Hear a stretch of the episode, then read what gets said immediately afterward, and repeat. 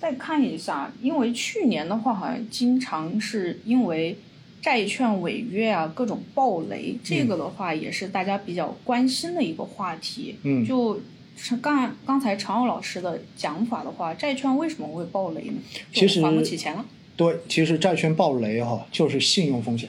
这其实是投资债券最大的风险，大家记住了。平时我们一般说投资债券呢有几层风险，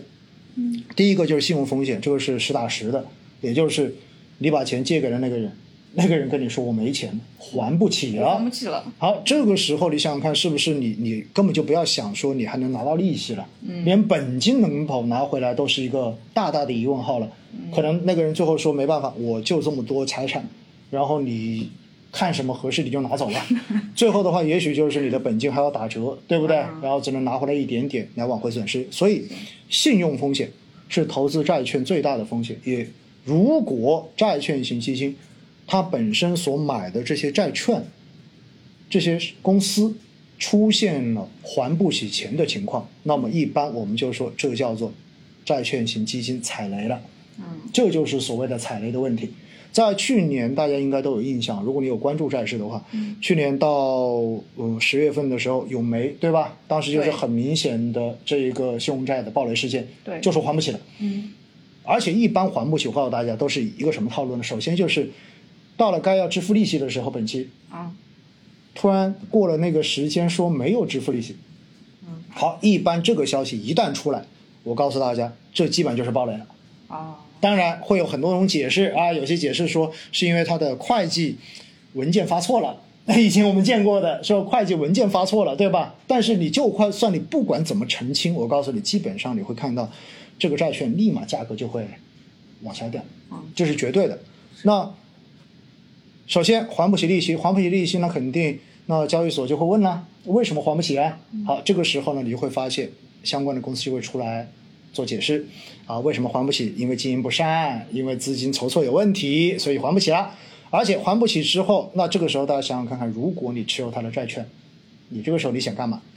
赶紧卖掉。对呀，肯定你就想卖掉嘛，对不对？你肯定想卖，但是如果大家都想卖，是不是意味着它的价格就踩踏了一路往下掉？是所以暴雷的债券，我告诉大家，基本上你看它的价格瞬间就会跌掉一半以上，有些甚至于到三折、两折、一折都有可能。好，这个时候呢，到了这种时候哈，往往这种债就叫垃圾债了。嗯但是你信不信，有很多人又喜欢去投垃圾债，为什么呢？因为往往到这种时候，就是市场极度恐慌，嗯踩踏，对不对？那这个公司也许真的只是暂时出现流动性的问题，这是有可能的。那这个时候呢，他就会说，哎，我要跟债务呃这些债权人进行沟通，看怎么来呃解决这个问题。因为大家要知道一点哈，对于上市公司来说，其实呃他们的债券拿的最多的一定是银行了。嗯而且重要的是，往往他们跟银行还有贷款，嗯所以这个时候呢，作为债权人，你想想看，他们的想法就是我一定不能让你死掉，对死掉之后我一分钱都拿不到了，对不对？ 对所以一般来说呢，就大家坐下来之后就愿意去聊一聊天，嗯然后说怎么样帮你渡过难关呢？啊要不我们每人都承担一点点的损失，对不对？然后让你债务重组啊，怎么怎么样？只要你活下来，啊嗯那么活下来之后，未来有钱了你再还，这样子就会形成一个叫做重组，对吧？债务重组。那么这个时候呢，你会发现，等它的重组方案出来之后，或者说等它的短时间还不起钱的这个情况解除之后，哎，它的债券价格又会噔噔噔又会涨起来。涨哎，这个起来时候做垃圾债投资的这些投资者就能够赚到这笔钱。所以暴雷就是这么个情况。那去年，呃，当时永煤的这个暴雷，包括后来还有一系列的暴雷，也包括刚才我说那个地产地产公司的暴雷，就在前一阵子。那如果你所买的债券型基金，确实它是有持有这些债券的话，那净值就会遭遇到大幅的波动，因为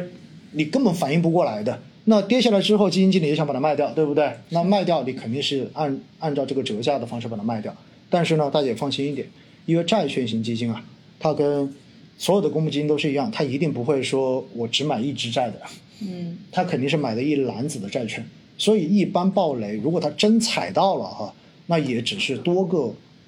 券种中间的一只而已。因此呢，最后对于净值的影响的高低，要取决于他的这一只券在整个投资组合中间的一个占比到底去到多少。如果很小的话，很小的话，其实就没有什么太多的问题。但是如果它确实是重仓，呃，就百分之五六、百分之十，对吧？哇，那这个影响可能就会比较大一点。像我们公司一般好像我记得是对这个投资分散度是会有要求的。你嗯肯定有，肯定有，而且这一个跟每家公司本身的风控，嗯，它的这个债券的这个风险评级其实是息息相关的。就是如果你一家公司的这个风控做得特别的好，然后你的这个信用评级特别专业，那么往往的话呢，就能够提前的去发现一些公司的问题，然后可能在提前没有爆出这个问题之前，就已经把这个券给卖掉了，或者说根本就不去配置。我根本就不碰这个信用评级低的这个债。对啊对对，